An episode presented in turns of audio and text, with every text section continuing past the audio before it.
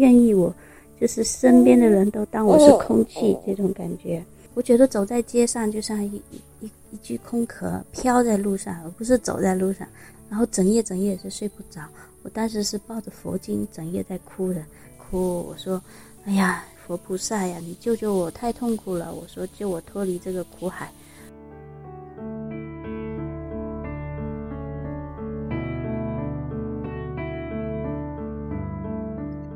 亲爱的朋友，你是否也和鱼鱼一样，陷入心灵长期的自我封闭状态呢？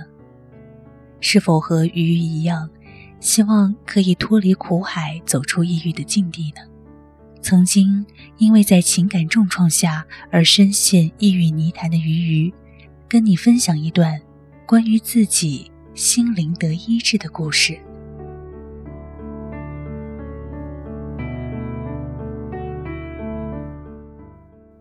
从小父母都是在外地工作，小时候跟奶奶长大。到了我大概读小学的时候，我母亲才调动回来。就我的母亲的性格是非常严厉的，所以我就变成那种表面上是很会顺服，但是内心其实很有自己想法、反抗叛逆的。那因为小时候没有跟母亲生活在一起，跟她的关系并不是属于亲密的母女关系。跟我的父亲，他很疼爱我，但是呢，他在外地工作。聚的时间很少，基本上我印象中有父母在一起生活的时间不超过两年。到了我十三岁的时候，我父亲去世了，他得了重病，因为缺乏这种父母的爱嘛，所以我就开始去追逐爱情。在大学的时候我就谈恋爱，恋爱谈了十年吧，我当时就是一心想要获得爱情，就这样一头栽进去了。我表面看起来是说。我很爱他，但其实我是期望我的爱能够得到他的回报。后来我们感情出问题，他出轨了两次。零五年的时候，就是我当时是在北京做博士论文，后来发现以后，因为那一年啊，我奶奶又去世了，然后又面临着博士毕业的问题，所以我整个的压力非常的大，就是从零五年到。零六年，整个一年多的时间，感觉到很绝望嘛，就感觉这个世界都不要自己了，然后我就天天哭，啊，走在路上也就是会掉眼泪，然后到夜里头就是就是整夜整夜的这样子睡不着。平时胆子很大的，嗯，到那个时候也需要点一盏灯，要有光感觉，然后才没有现在这种黑暗当中。后来我就用自己的人的理性去想，无缘无故怎么会有这些的痛苦出来？一定有原因，所以就顺着这种所谓的因果的理论，后来就找到了佛教。那就从零六年开始，长达六年的时间。但是寻求佛教的时候，事情并没有结束，也没有好转。我不断的争吵争吵，然后呢，我们其实关系也变得很恶劣，就是我对他没有信任嘛。而且我们吵架的焦点啊，要结婚，他同意跟我去登记结婚，但是没多久呢，发现他的一些反常的行为，又是确定说他又跟另外一个女孩子在交往，给我一个很大的打击。那这次的打击，我没有像第一次那样子，属于这种宣泄式的哈，到处找好朋友诉说呀，然后找人理论呀那种，就是一下子我变成说。什么都不想说了，我感觉再跟好朋友诉说再多也没有用，嗯，找人理论再讲多少道理也无济于事，也没有眼泪啊。其实我是把那种痛苦从外在变成内化了，慢慢压抑起来。嗯，原来我是蛮活泼的人，那到后面我开始不愿意跟人交往，甚至就是我好朋友这样子路上走过来哈，他如果没看到我，我也就。也不想跟他打招呼，也不想出席公共的场合，嗯，学生的一些邀请啊，或者班级的聚会啊，好朋友结婚啊，嗯，特别是婚礼，我是非常不想去。看到别人很幸福的那种样子，我就感觉心里很痛苦。在那几年当中，我到了一个新的地方，酒店宾馆里去，把一个人关在房间里，我可以一两个月都不用看电视，也不跟人说话，就是就整个就是属于非常封闭的。我很想要自杀嘛，我当时有去外地上课，然后我就想在这个不认识我的一个城市，我觉得走在街上就像一具空壳飘在路上，而不是走在路上。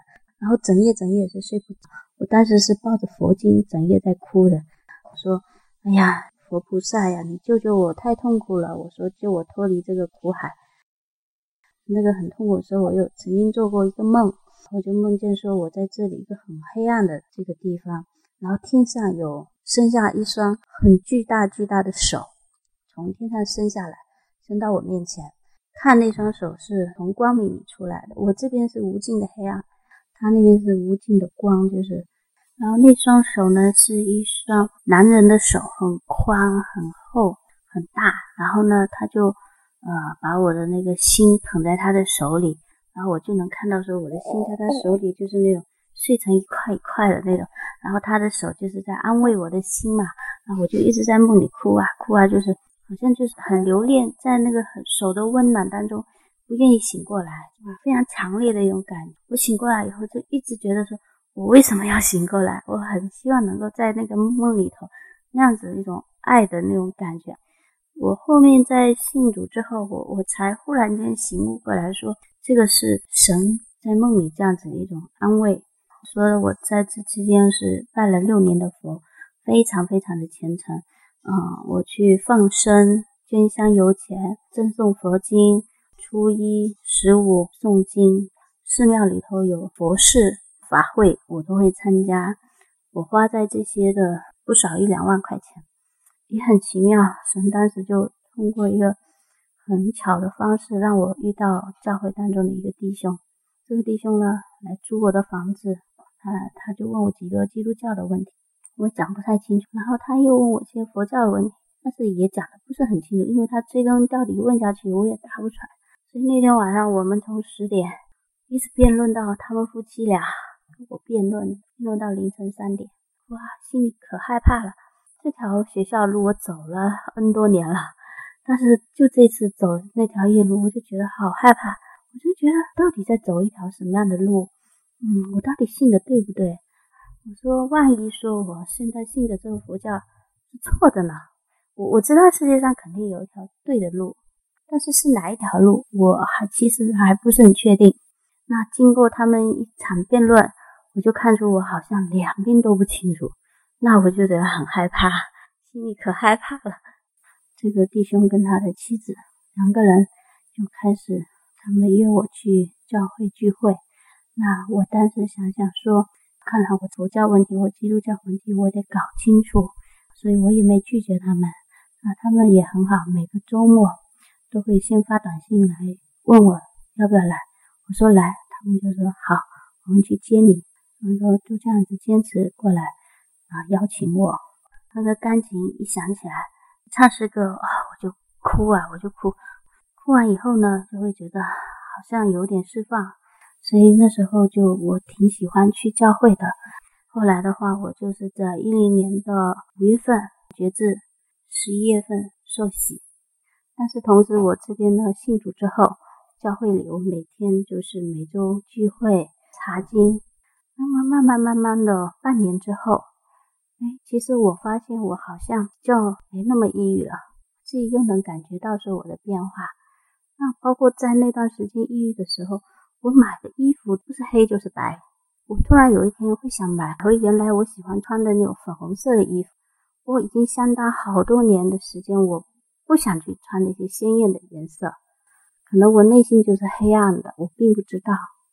第二年的时候，有一天我是走在路上，回到我家里的楼下，就像走过来一个人，陌生人。然后我我还看到他以后，我微笑朝他点了一下头，打了个招呼。然后那个人愣了一下，他也跟我微笑一下，过去了。然后我当时在想，这人谁呀？我不认识他。然后就继续走两步，我说：“哎，我不认识他，我干嘛跟他打招呼？好奇怪呀！” 然后回到家里，越想越开心，说：“哎呀，我以前连熟人走过来，我都不想理他。现在看到陌生人，我会很会很开心跟他打招呼。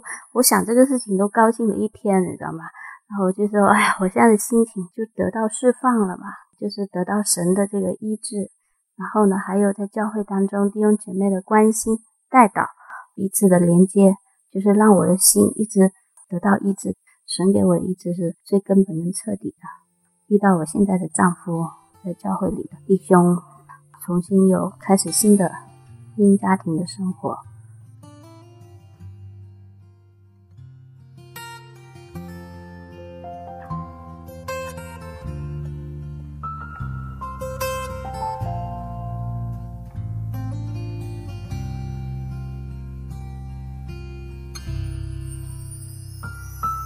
当我悲伤难爱，诉不尽最深的悲哀。